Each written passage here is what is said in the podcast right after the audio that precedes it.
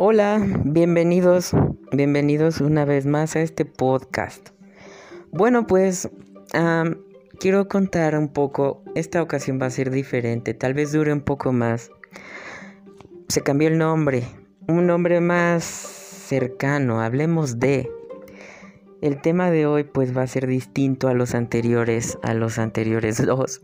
Han sido muy poquitos porque es la primera vez que llevo un podcast y quiero decir que soy nuevo en esto, entonces me siento un poco nervioso. Pero pues es diferente a hablarle a la cámara, hablar con una persona. Ahora es hablar hacia los oídos, eso me agrada más. Directamente hacia ese estímulo que es el oído. Me gusta la idea. Me gusta, a pesar de que soy nuevo en esto, es emocionante saber que eh, hay diferentes experiencias de acuerdo a la comunicación y eso me agrada. Bueno, primero me presento, mi nombre es Manuel Olvera, soy psicólogo y soy trasplantado por segunda ocasión y además soy el creador y fundador de la Asociación Civil Riñoneando.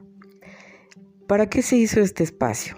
Me gustaría comentar esa parte primero para estar más en contacto con ustedes, con las personas que nos siguen, con las personas que se ocupan y preocupan. Tal vez no nos conozcamos en persona, pero esta es una forma diferente de conocernos y acercarnos, porque ya me hace sentir en contacto.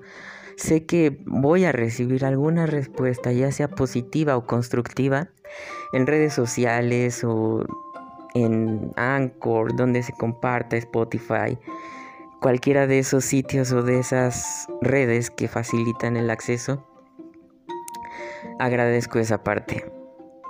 El título del podcast en general cambió a Hablemos de por ese contexto de cercanía. Ahora vamos a iniciar con el tema principal. Mi historia de vida. Hablemos de mi historia de vida. Ojalá muchos de ustedes se identifiquen. Ojalá le funcione a varias personas.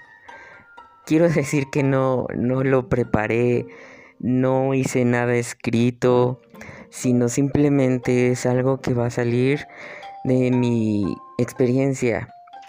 Me da un poco de alegría, mucha alegría compartirlo, porque sé que va a ser de utilidad, incluso hasta motivante. Hay personas a las que les motiva estas historias personales de, no sé cómo llamarle éxito, milagro. Hablaremos de muchas cosas aquí, por eso el título hablemos de... hablemos de mi historia de vida. Todo comenzó cuando tenía un año y medio de edad por un medicamento que se dice porque yo no conozco la historia ciencia cierta, pero como me la han contado se dice que no debió de haber entrado a mi cuerpo.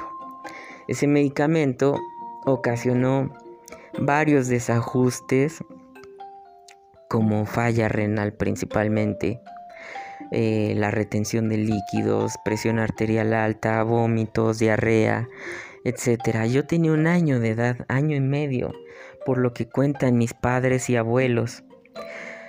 Después de ese año y medio de edad y el medicamento que no debió de haber estado en mi cuerpo, empezó una historia que no es fácil de contar, pero tampoco es alegre, sino es una historia que viene a mi mente como flashazos, recuerdos, palabras, emociones porque no solamente es una historia contada por mí, es una historia contada por mi médico, la doctora Aguilar, la doctora Mendoza, que actualmente pues soy un adulto, tengo 27 años, pasaron 26 años de que yo no supiera nada de las doctoras. Entonces pues actualmente yo no tengo contacto con ellas, pero me gustaría tener contacto con ellas Así que doctora, si lo están escuchando, ojalá nos podamos encontrar nuevamente, que hay mucho que compartir y agradecerle sobre todo.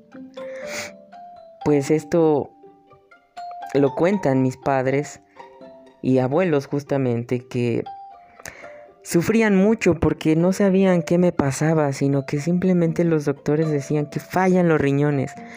¿Y qué hay en esa falla? No se sabe. No se sabe qué hay en esa falla. Biopsias, estudios de orina con varias cosas, medicamentos. Yo tomé muy joven ciclosporina y me dieron un tratamiento que parece quimioterapia, pero que a ciencia cierta no sé si lo sea. En, en, ese tratamiento pues se me cayó el cabello, yo estaba muy chico, la verdad no recuerdo. Pero ya saben, los padres con todo el amor que tienen hacen todo el esfuerzo por salvarnos la vida cuando saben que estamos en riesgo. Yo era un niño, yo era un niño cuando pasó todo eso. Tres, cinco años, siete, ocho, no lo recuerdo bien. El punto no es ese, sino que desde que fallan mis riñones al año de edad, me, me, me introduzco en este mundo, pues llamado nefrología, llamado UTR, Unidad de Trasplantes Renales, llamado Salud Renal, donde un niño a los 7 años ya sabía decir furosemida, ya sabía decir no quiero diálisis, ya sabía decir tengo mucha sed. Ese niño pues soy yo. Y como todo niño hay que ir a la escuela. No tengo muchos recuerdos de mi primaria ni de mi kinder. Solamente recuerdo que jugar me costaba, me cansaba mucho. Por lo general me la pasaba leyendo o haciendo alguna otra cosa. Yo recuerdo que las maestras eran muy agradables y afectuosas conmigo porque yo era el niño que se quedaba sentado, que casi no jugaba porque se cansaba o le daba sed. Pero las maestras se quedaban conmigo a comer, platicar, la mucha, mucha de ese acompañamiento de las profesoras, yo lo agradezco. Era pequeñito de seis años. A los en la primaria igual yo casi no salía. Era una primaria muy cerca de mi escuela. Que actualmente me parece que ya no está. Muy cerca de mi casa, perdón. ¿Qué estoy diciendo? Me estoy equivocando. Era una primaria muy cerca de mi casa, no escuela. Yo era de... igual. Veía los Boeing, se me antojaban. Tengo una ventaja sobre eso. Crecí con la enfermedad. No nací con la enfermedad, sino que crecí con la enfermedad, lo cual es muy diferente a las personas que nacen con la enfermedad. Las personas que nacen con la enfermedad, al igual que creo que yo me pasó, nos vamos adaptando al mundo poco a poco. Esas preguntas que muchos se llegan a hacer de, ¿no eres solidario conmigo? ¿O por qué yo tengo que hacer esto si tú no lo haces? ¿O por qué tengo que ir a diálisis, hemodiálisis? ¿Por qué no tengo que comer con sal? ¿Por qué no tengo que comer con grasas, demasiado chile? o porque simplemente tengo que tomar menos de 150 mililitros de agua al día. Todas esas preguntas para mí me las fui haciendo conforme fui creciendo y viendo lo que es normal. Porque como niño yo crecí con la idea de que así era mi vida.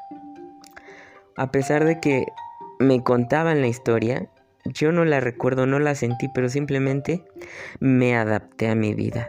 Me adapté a no tomar agua, me adapté a que cuando orinaba o tomar el diurético, que es la furosemida, me adapté a los calambres.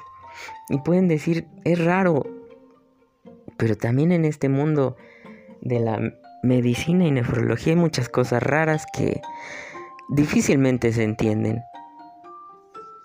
Conforme fui creciendo en la secundaria, la situación se tornó un poco más difícil porque seguía yo en pediatría, en ese lapso de pediatría, a pasar a los adultos. En la secundaria yo entré a la diálisis peritoneal. No fue fácil. Recuerdo que cuando el médico nos habló, porque iba con mi mamá y mi papá, ellos ya sabían de pues de lo que iba a suceder. Mi hermano estaba muy pequeño. Tengo un hermano cinco años menor que yo. Él afortunadamente es un hombre sano. Él aprovecha su vida conforme puede y valora. Es un hombre que tiene también su historia en cuestión a la salud, pero no tan fuerte como un diagnóstico en el que cambia todo el mundo, literal todo el mundo. Bueno, recuerdo ese día con el médico que entró mi mamá y mi papá y enseguida yo, y pues mostró en el papel los estudios y le dijo a mis padres y me miraba a mí lo que tanto temíamos que pasara, ha llegado el momento. En ese momento recuerdo a mi mamá que lanzó una pequeña lágrima. Y mi papá simplemente puso su mano en su hombro. Y yo estaba impactado, no sabía qué pasaba. Cuando salí, apenas me sonaba la palabra diálisis, como un eco, un eco que es difícil, difícil de entender y de escuchar. Recuerdo que era un niño todavía, cuando me pusieron el, bueno, un joven adolescente, pues ya iba a entrar a esa etapa de la adolescencia. Recuerdo que cuando me pusieron el catéter, lo hicieron de una forma muy amable. Me anestesiaron todo, en lo cual yo no sentí nada. Y pues es una forma de agradecer, porque cuando llegué a los adultos me decían que el catéter de diálisis lo ponían de emergencia en una cama, en donde se pudiera por la situación. Entonces yo agradezco que haya tenido el tiempo de que me lo comunicaran con tiempo, paciencia, procesarlo, entenderlo, integrarlo y hasta planificar y visualizar cómo sería una diálisis, porque en ese entonces acceso a Internet no era tan fácil.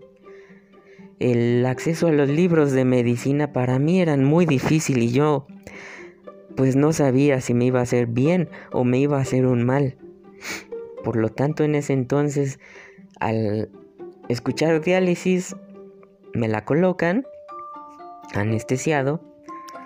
A los pocos días después de que el catéter se adapta un Tenkov cola de cochino, corríjanme si lo dije mal, pero a los pocos días que se adapta el catéter a mi cuerpo, empieza la diálisis. Al 1.5 me vuelvo con la experiencia para poder manejar la máquina. Eh, me la dan para que estuviera en mi casa, en la noche me dializara. Lo cual también fue muy bueno porque yo era un adolescente, llegaba a tener amigos en la secundaria. Obviamente como a todo joven, deberían invitar a fiestas. Yo recuerdo haber ido a una, dos, a lo mucho, no era muy fiestero. Pero cuando iba, pues trataba de divertirme. trataba. Bueno, después terminé la secundaria bastante bien. Em, pero en cuestión de calificaciones, ese bastante bien se refiere a calificaciones porque también tres años de la secundaria, pues mi peritoneo no era tan fuerte, lo cual se fue debilitando poco a poco. Y pues me cambiaron a hemodiálisis.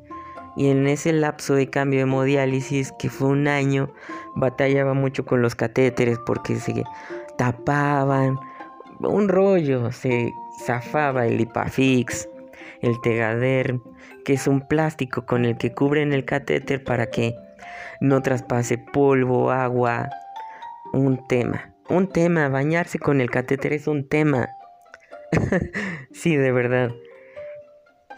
Entonces, en ese lapso acabo la, preparatoria, la secundaria. y me dan la noticia que hay un probable trasplante, probable trasplante de una persona que ya falleció. Me pongo muy feliz, pero también muy triste por la familia y toda la historia de vida que tuviera esa persona. Me llaman y conozco a mi amiga, a una amiga del hospital. Pues, ¿dónde más, verdad? Sí, una amiga que así digo del hospital, Doralí. A ella también le iban a trasplantar de ese mismo, de esa misma persona. Bueno, pues en esa noche los, desafortunadamente los dos no fuimos compatibles. Y nos dijeron que regresáramos a casa y que hiciéramos nuestra vida normal. Posterior a eso me meto a la preparatoria, igual en hemodiálisis, preparatoria abierta. Eh, la cursé, aprendí a cursar las materias con presión porque tenía dos semanas para entregar trabajos y al día siguiente hacer un examen. Era todo un reto y a mí se me facilitaba mucho la preparatoria así. Decían que era mucha presión, pero para mí no era mucha presión, porque cuando iba a la hemodiálisis tenía tres horas libres prácticamente, entonces me llevaba mis libros, mis cuadernos y en la hemodiálisis tenía tres horas pues para hacer tarea. Ahí ya tenía fístula, si no mal recuerdo, en mi brazo izquierdo. Una fístula cefálica, si, corríjanme si me equivoco. Ojalá que también este podcast escuchen médicos. Si tienen preguntas también adelante, háganlo. me voy a regresar un poco a la parte de diálisis porque hay una parte muy importante que no mencioné, la cual es los campamentos que hacía el hospital.